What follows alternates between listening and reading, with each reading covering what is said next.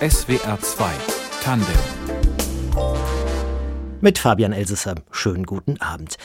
Ich weiß nicht, wie es Ihnen geht, aber wenn ich versuche, Gesichter zu zeichnen, dann wird das in der Regel nichts. Die Augen sind zu weit oben oder zu weit auseinander, überhaupt passen die Größenverhältnisse nicht, das ist dann eher abstrakte Kunst. Und jetzt stelle man sich noch vor, ein Bild zeichnen und man bekommt nur mündliche Ansagen, wie es aussehen soll. Und da sind wir beim Beruf meines heutigen Gastes. Ein Beruf, den man aus einer Menge Fernsehkrimis und Thriller kennt, den es aber wirklich gibt. Phantombildzeichner. Die haben die schwierige Aufgabe, nach Beschreibungen von Dritten Bilder von Menschen zu erstellen, die sie, also die Zeichner, noch nie gesehen haben. Und Liane Bellmann arbeitet beim Hessischen Landeskriminalamt in Wiesbaden und fertigt etwa 150 von diesen Phantombildern pro Jahr an. Herzlich willkommen bei SWR 2 Tandem. Hallo, Herr Elsässer. Frau Bellmann, eins sollten wir vielleicht gleich mal am Anfang klären. Inwiefern trifft denn diese Berufsbezeichnung Phantombildzeichner, Zeichnerin überhaupt noch zu? Also Phantombildzeichner, das sind vor allem von früher die gewesen, die mit dem Bleistift zugange waren. Die nennen sich gerne heute auch noch Phantombildzeichner. Und die, die das mit dem Computer machen, die gehen eher über zu der Formulierung Phantombildersteller. Und das ist das, was heute aber auch dann überwiegt, oder wie ja, ist das? auf jeden Fall. Phantombilderstellung digital, ja. Und wie ist es bei Ihnen? Ich mache es gemischt, das heißt, äh, ich erstelle auch digitale Bilder und im Bildbearbeitungsprogramm gehe ich dann im Grafiktablett zum Zeichnen über mit dem digitalen Stift. Und wenn der Strom ausfällt, sage ich immer, dann nehme ich halt eben auch den Bleistift. Frau Bellmann, schildern Sie uns doch mal vielleicht einen Fall aus der jüngsten Zeit, wo Sie ein solches Bild anfertigen mussten. Ja, da fällt mir ein, äh, immer wieder tritt auf der Enkeltrick. Das heißt, ältere Menschen werden angerufen von vermeintlich dem Enkel, der in Not geraten ist und um Hilfe bittet, finanzielle Hilfe. Und dann werden die Menschen unter Druck gesetzt, unter Zeitdruck.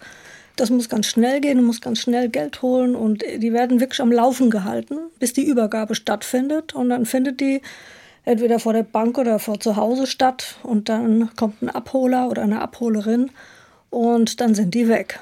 Und spätestens dann fällt den Menschen wieder ein, hier stimmt was nicht.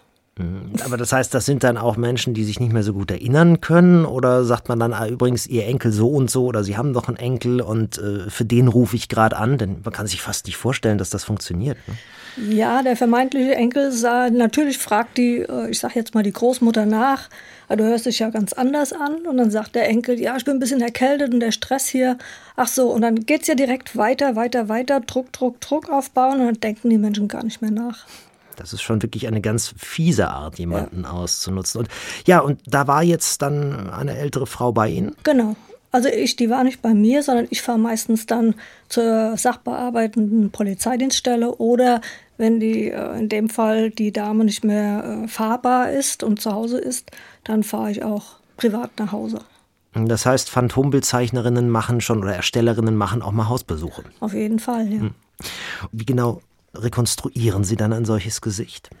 Es kommt ja immer auf den Zeugen, auf das Opfer an, wie gut wir zusammenarbeiten. Und ich habe festgestellt, äh, es ist von Vorteil für den Zeugen, wenn er schon mal einen neutralen Kopf zu sehen bekommt. Und dann haben wir ein wunderbares Programm gefunden, was einen dreidimensionalen Kopf darstellt und zeigt. Das heißt, ich kann die Dame, ich nehme jetzt mal eine Dame, eine ältere Dame, ihr zeigen, gucken Sie mal, Sie haben den von oben von der Treppe gesehen oder von Auge in Auge und dann kann man den Kopf drehen, wie sie es braucht, damit die Erinnerung auch gefestigt wird. Dann stellen Sie sich vor, Sie hätten die Person im Halbprofil gesehen und sollen jetzt von vorne zeigen, wie die Person ausgesehen hat. Das funktioniert schlecht. Und äh, weil das sehr einfach ist, dieses Programm, kann man auch sehr schnell eine, ich sag mal, Typannäherung machen, wo man sagt, okay, helle Haut, dunkle Haut, dick, dünn, alt, jung, männlich, weiblich, das geht zack, zack, zack. Und da merken die Menschen auch, dass sie mit dem Programm spielen können. Dass mich das gar nicht so viel anstrengt, etwas zu verändern. Wie wichtig sind denn individuelle Merkmale, sowas wie Tätowierungen oder Muttermale? Und was fragen Sie da alles so turnusgemäß ab? Also individuelle Merkmale sind total wichtig, wenn es sie gegeben hat. Das ist ja auch das, wenn wir ein Gesicht anschauen, was einem am ehesten ins Auge springt. Ne? Große hellblaue Augen oder eine extrem von der Norm abweichende Nase. Das sind Sachen, die extrem auffallen und die erfahrungsgemäß auch im Gedächtnis hängen bleiben. Gehen wir doch jetzt nochmal zu diesem Fall mit der älteren Dame, die Opfer dieses gemeinen Enkeltricks geworden ist. Sie haben die also in der zuständigen Polizeidienststelle dann getroffen, haben sich da mit der an den Bildschirm gesetzt und dann erstmal diese grundsätzliche Annäherung gemacht. Äh, wie ging es denn in diesem Fall dann weiter? Also haben sie erstmal so auf so einen Grundtyp geeinigt, ne? Und ja, dann. Also wenn ich das mal vorwegschicken darf, wichtig ist ja für mich auch und für den Zeugen, dass wir erstmal Kontakt aufnehmen. Das heißt, ich kann nicht mit der Tür ins Haus fallen und direkt mit dem Phantombild starten, sondern wir begrüßen uns erstmal. Wie geht's Ihnen heute? Wie haben Sie das verkraftet? Ist alles in Ordnung? Wollen Sie einen Kaffee trinken? Brauchen Sie eine Rauchpause? Also das checke ich alles so erstmal ab und äh, erkläre, was Phantombild ist, nämlich eine visuelle Fahndungshilfe. Also einfach um den Druck mal rauszunehmen von den Menschen, die dann zu uns kommen weil viele ja das erste Mal oder häufig das erste Mal mit der Polizei zu tun haben und gar nicht wissen, wie sie das jetzt leisten sollen. So wie Sie das vorhin auch schön gesagt haben, sie wüssten gar nicht, wie sie das machen sollen. Hm. Na, und also da muss ich erstmal eine Chemie aufbauen, dass das passt zwischen uns. Und dann, äh, wie gesagt, erkläre ich, wie der Ablauf ist. Und dann lasse ich mir verbal beschreiben, wie, an was erinnern Sie sich noch. Was ist denn dann das Schwierigste? Also gibt es da verlässlich irgendwie Teile des Gesichts, wo es immer hakt. Also weiß nicht, Haaransatz, wie weit ist der oben oder so oder Nase-Mund-Abstand. Gibt es da sowas? Also es ist so, dass die Menschen, die berufsmäßig mit Gesichtern zu tun haben, wie zum Beispiel ein Zahnarzt oder eine Friseurin oder ein Friseur, also Menschen, die mit Gesichtern auch irgendwie arbeiten, dass die natürlich besonders abliefern wollen. Und die verfallen dann öfter mal in so einen Perfektionismus oder es sind überhaupt Menschen, die vom, von ihrer Tendenz her gerne perfekt sind. Äh, das schadet dem Bild eigentlich eher, weil, wenn wir mal bei der Friseurin bleiben und da stimmt jetzt eine Strähne nicht, dann ist für die das ganze Bild hin. Interessant. Verstehen Sie, wie ich meine? Ja, ja, ja, ja. Und Sie haben jetzt schon gesagt, Sie haben da dieses Programm, also so eine Vorlage, mit der Sie arbeiten können. Sie müssen also nicht jedes Mal bei Null anfangen, sondern haben genau. so eine genau. Art Bilderpool, kann ich mir das vorstellen? Äh, jein, also für den Start, für den für das Finden des Grundtyps hell, dunkel, männlich, weiblich gibt es, wie gesagt, dieses äh, dreidimensionale Programm. Das hat einen zeichenanimierten Kopf. Mit dem Programm ist übrigens Avatar mitgestaltet worden. Da haben Sie mal eine Ahnung, wie das eventuell aussieht. Das ist, wie gesagt, zeichenanimiert. Also Avatar der Kinofilm. Ja, genau. Mhm. Und da kann ich halt mit Reglern einen Kopf runter machen, dicker, übergewichtiger, hagerer, Nase. Ich kann auch manuell eingreifen und den Regler ziehen. Und dann ist man sehr schnell am Grundtyp. Und dann endet das Programm aber auch schon sofort. Und man muss in eine Bildbearbeitung gehen und dort mit dem Grafiktablett halt digital weiterarbeiten. Und dann habe ich manchmal, wenn es gebraucht wird, Bildvorlagen von Mützen, Kappen, Tüchern, Bärte und, und, und. Oder ich zeichne sie rein. Wenn es zu kompliziert ist, dann zeichne ich das lieber rein. Was sind denn so die häufigsten Delikte, deren wegen Sie äh, ein solches Phantombild anfertigen müssen? Oder ich sage mal so die häufigsten Anlässe, müssen ja nicht zwingend Delikte sein. Ja, es sind meistens äh, schwerwiegende Delikte, das heißt Körperverletzungen, Raubdelikte, Sexualstraftaten, Mord, äh, organisierte Kriminalität, Entführung, alles, alles, was so ein gewisses Level hat, nach oben. Da werde ich, wenn es dann äh, angebracht ist, gerufen und äh, wir wollen damit absichtlich die Veröffentlichung von Phantombildern auch nicht äh, überstrapazieren. Die Leute sollen schon hingucken, wenn dann doch mal ein Phantombild in der Zeitung ist. Hm, jetzt haben Sie gerade gesagt, es sind äh, meistens schwerwiegende äh, Gewaltverbrechen. Was für Anfragen gibt es sonst noch? Es gibt sonst noch Anfragen im Bereich äh, Alterungsverfahren, wenn langzeitvermisste Kinder zum Beispiel ins Spiel kommen oder wenn ein Straftäter vor 20 Jahren das Land verlassen hat und man hat durch Beobachtungen festgestellt, der fliegt jetzt wieder ein, wie könnte der heute aussehen? Mhm. Oder ich überarbeite Gesichter von Leichen, die man so nicht veröffentlichen kann, sodass die wieder einigermaßen zu betrachten sind für den, der nicht viel mit solchen Sachen zu tun haben. Und äh, Gesichtsrekonstruktion vom Schädel, das heißt, wenn irgendwo ein Toter gefunden wird und ist nicht äh, zuordnenbar, dann kommt der Schädel irgendwann zu mir nach der Rechtsmedizin und dann rekonstruiere ich ein mögliches Gesicht, was eben auch ein Phantombild ist. Bekommen Sie dann nur Bilder oder bekommen Sie wirklich den Schädel auf den Tisch, wenn ich das mal so. so ich bekomme den Schädel. Puh. Und wir machen dann eine Kopie davon und dann wird der Schädel wieder in den Karton gesetzt und ich bearbeite die Kopie.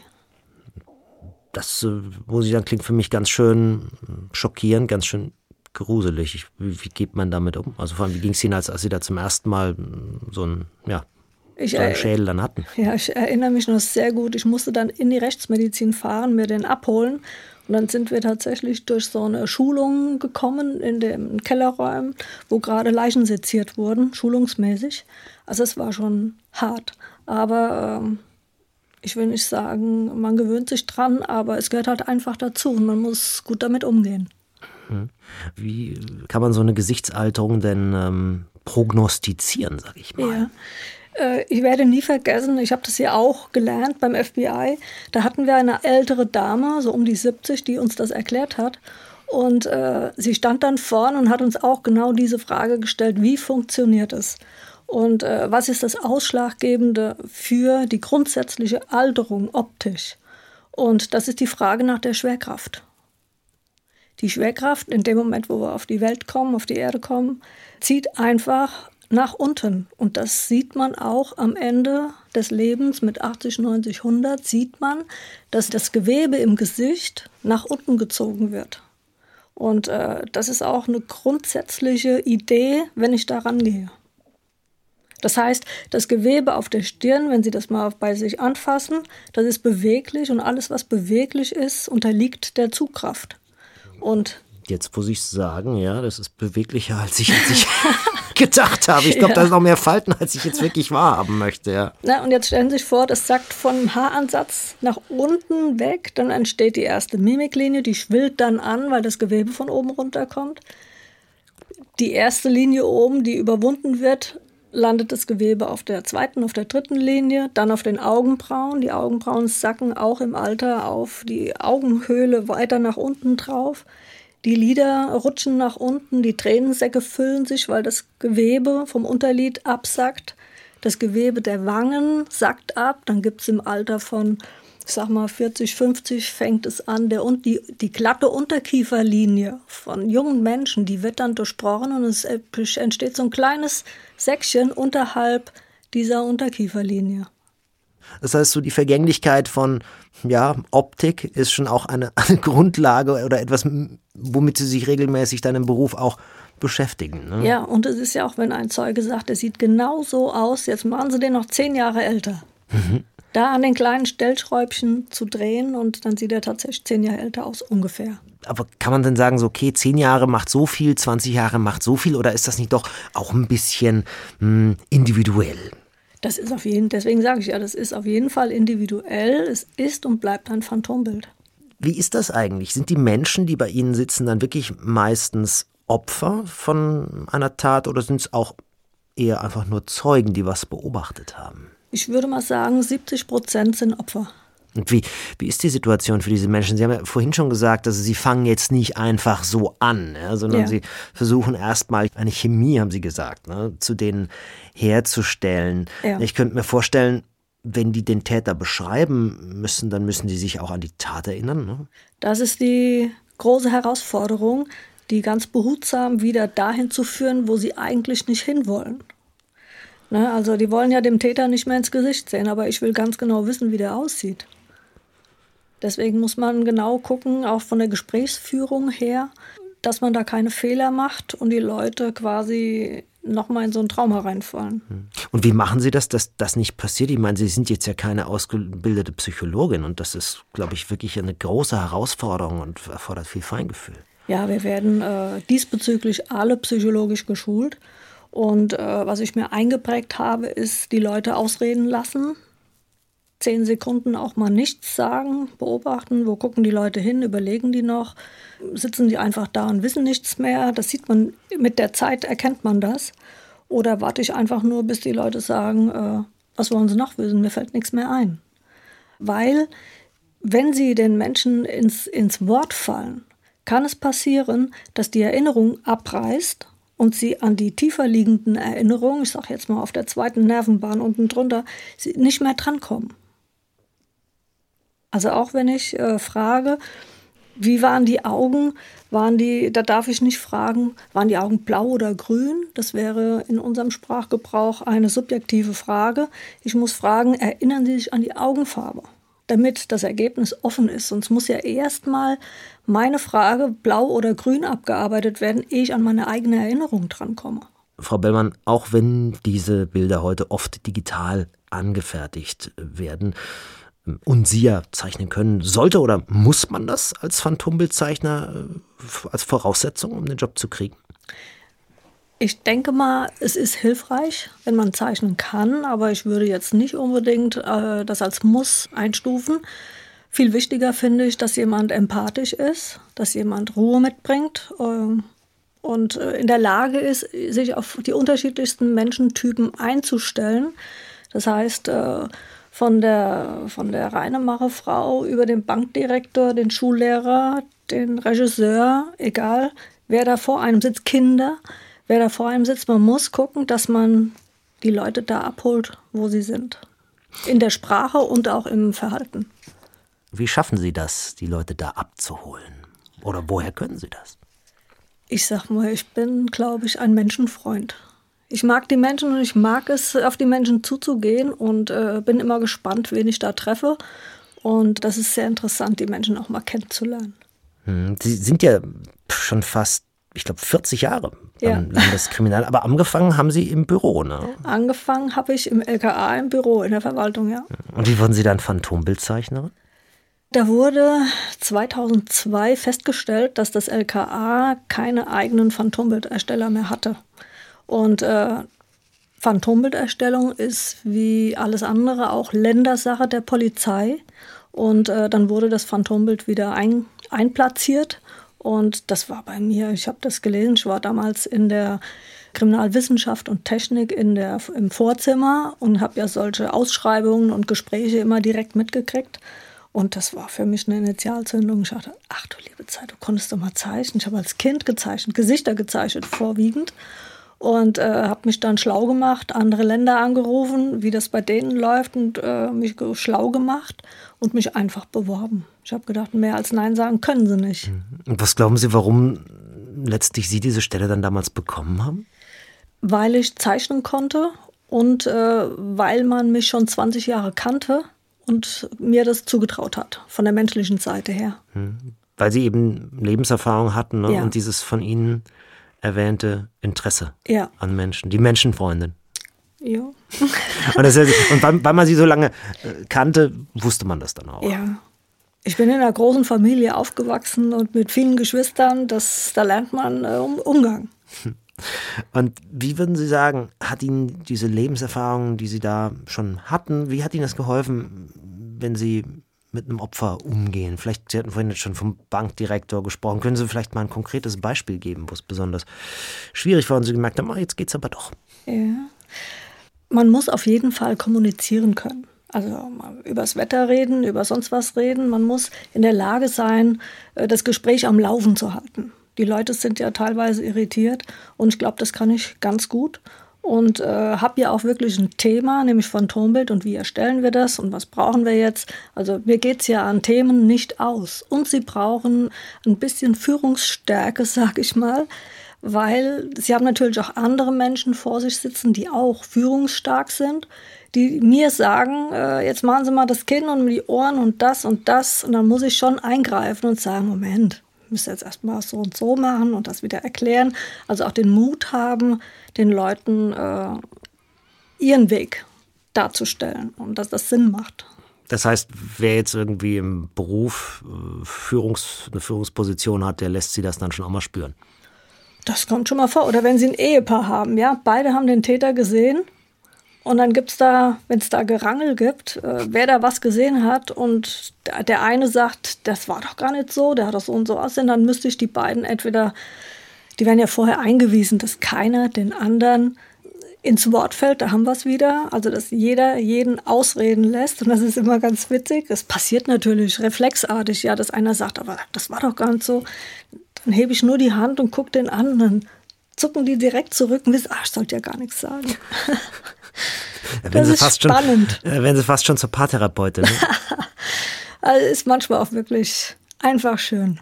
Jetzt haben Sie vorhin erzählt, dass Sie diese Altersprozessprognose, so nenne ich es jetzt mal, ja. also wirklich äh, abschätzen, wie Vermisste nach 20 Jahren zum Beispiel aussehen könnten oder so, dass Sie das beim FBI gelernt haben. Also Sie mhm. waren wirklich in Quantico dann, der, genau.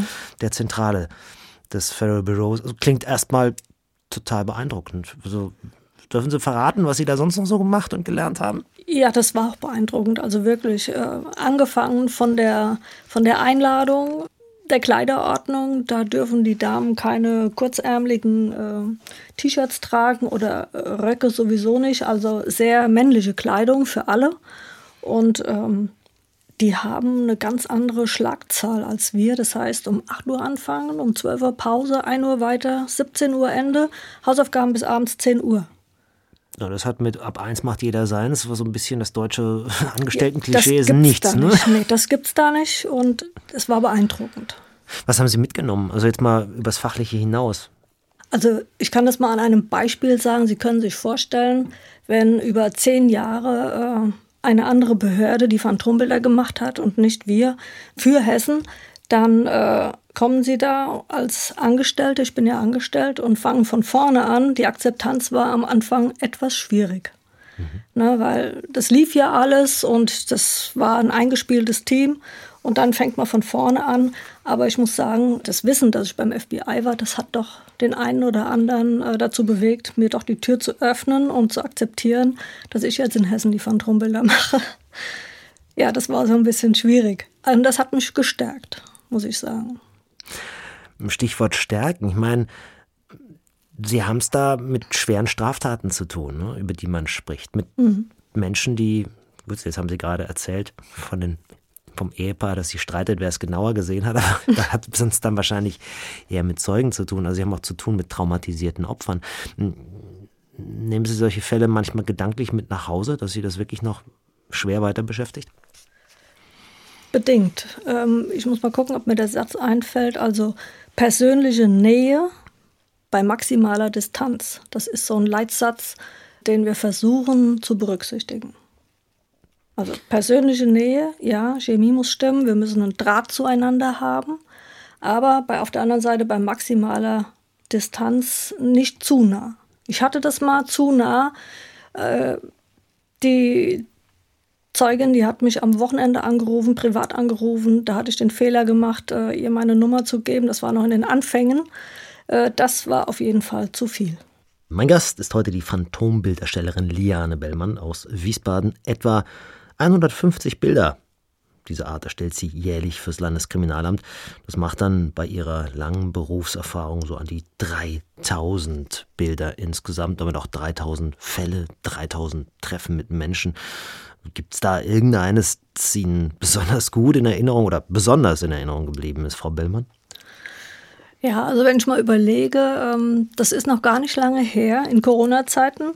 Ich habe auch teilweise noch Homeoffice. Ich muss ins Büro, ich muss zum Einsatz, also viele wechselnde Einsatzplätze und äh, mein Laptop, mit dem ich die Phantombilder erstelle, immer mit dabei. Jetzt komme ich zum Einsatzort, mache den Kofferraum auf und mein Laptop war nicht da.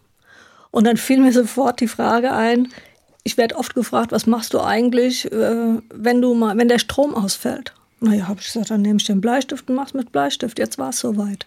Und habe mir überlegt, ob ich den Termin absage, weil wenn Sie äh, über Jahre immer nur digital zeichnen und äh, jetzt auf einmal mit dem Bleistift, naja gut, ich habe mich entschieden, ich bleibe und hatte die Hoffnung, dass vielleicht eine Person hereinkommt äh, als Zeuge oder Opfer, das weiß ich nicht mehr genau, die nicht weiß, was ich da zeichne oder wie ich da zeichne oder was möglich ist eigentlich mit dem Zeichnen. Ne? Und dann kam aber jemand rein, der Bescheid wusste und am Ende haben wir es dann doch geschafft, ein Bild herzustellen. Und er ist tatsächlich aufgrund dieser Handzeichnung geschnappt worden. Hm. Ach was, also, also das heißt, der äh, Zeuge oder äh, das Opfer wusste, dass sie eigentlich da erstmal so ein paar Computermodelle haben müssten eigentlich, ja? Genau, ich habe direkt ihm reinen Wein eingeschenkt und gesagt, ich habe meinen Laptop vergessen, wir können es jetzt probieren, ob es hinhaut und wir haben einen guten Draht auch gehabt, das war gut. Und er hat mir das eine oder andere nachgesehen und dann gab es wirklich ein gutes Ergebnis. Und was, was war das für ein Delikt? Ich glaube, es war ein Raubüberfall. Mhm. Und tatsächlich ist der Täter dann aufgrund ihres Phantombildes genau. gefasst worden. Genau. Mhm. Wie oft passiert das oder wie oft helfen Phantombilder beim Ergreifen von Tätern oder beim Wiederfinden von Vermissten oder beim Identifizieren? Also ja. was ist da so eine Quote? Also wir haben, das ist deutschlandweit ein Wert, so um die 25 Prozent Trefferquote. Ich muss aber sagen, zum einen wissen wir nicht, wie gut ist denn das Bild tatsächlich. Das wird vielleicht mit 80 Prozent Typähnlichkeit eingeschätzt, aber in Wahrheit, wenn man es im Nachhinein betrachten würde, sind es nur 50 Prozent. Oder wird das Bild überhaupt veröffentlicht? In welcher Zeitung? Und liest der potenzielle Identifizierer genau diese Zeitschrift an dem Tag? Guckt er die Nachrichten, wo das Bild veröffentlicht wird? Und wenn er ihn kennt, welche soziale Beziehung hat er zu dieser Person? Kegeln die zusammen oder kennt er den nur, weil er in der Nachbarschaft wohnt? Also es sind viele Aspekte, die passen müssen, bis wirklich jemand zur Polizei geht und sagt, und der war es vielleicht. Also wenn man das alles in Betracht zieht, sind 25 Prozent wahrscheinlich gar nicht so schlecht.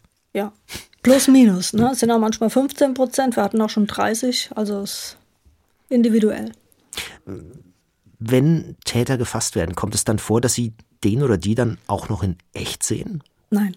Hm. Das heißt, Sie können gar nicht überprüfen, wie gut Sie äh, mit dem Bild irgendwie den oder die getroffen haben. Doch, doch, ich bekomme ein Bild, aber ich treffe die nicht persönlich. Hm, hm. Ähm, was äh, gibt Ihnen Ihre Arbeit? Was gibt Ihnen da so ein gutes Gefühl dabei? Ich habe ja einen Vergleich. Vorher 20 Jahre Büro, jetzt 20 Jahre im Einsatz, immer abrufbar und äh, eigentlich leistungsfähiger wie vorher, weil ich nach meinen Talenten und Ideen arbeiten darf. Also das ist ein Gewinn. Ich habe Freude an der Arbeit. Zu mir hat mal jemand gesagt, du bist die Einzige, die lächelnd hier ins Haus kommt. ja, weil es mir einfach Freude macht. Und das, dann es ist mir nichts zu viel. Ich meine, das sind jetzt ja auch psychische Belastungen. Ich meine, wenn Sie Totenschädel auf den Tisch kriegen, wenn Sie mit äh, Menschen, die traumatisiert worden sind, von ihren Tätern zu tun haben, mit denen sprechen müssen. Was ist das, was sie daran trotzdem befriedigt? Oder was es ausgleicht?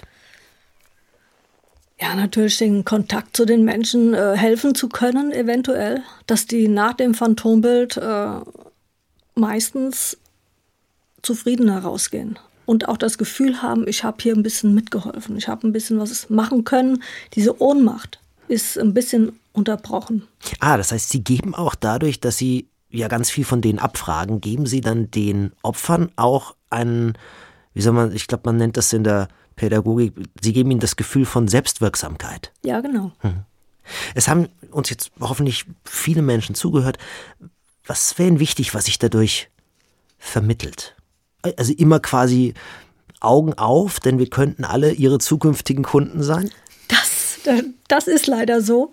Äh, aber wenn man etwas beobachtet und weiß, hier stimmt was nicht, dann äh, hinschauen, fällt mir was auf. Was ist auffällig an der Person? Und wenn möglich ins Gesicht schauen. Ne? Die Jacke nutzt mir nichts, die nutzt mir nur im zweiten Gang sage ich mal. Also wenn man ein Gesicht wahrnehmen kann, was fällt auf? Der Rest ist sowieso normal.